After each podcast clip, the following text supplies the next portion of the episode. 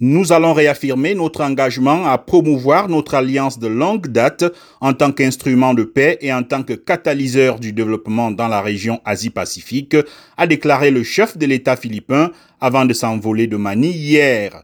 Il doit rencontrer le président Joe Biden ce lundi à Washington, un entretien qualifié par Ferdinand Marcos Jr. d'essentiel pour faire avancer nos intérêts nationaux et renforcer cette alliance très importante. Durant le week-end, Washington a appelé Pékin à cesser son action provocatrice et dangereuse dans les eaux disputées de la mer de Chine méridionale où une collision a été récemment évitée de justesse entre deux vaisseaux de garde-côte chinois et philippins. Le 23 avril, des bateaux chinois et philippins ont failli entrer en collision à environ 200 km de l'île philippine de Palawan et à plus de 1000 km de celle de Hainan, la terre chinoise la plus proche.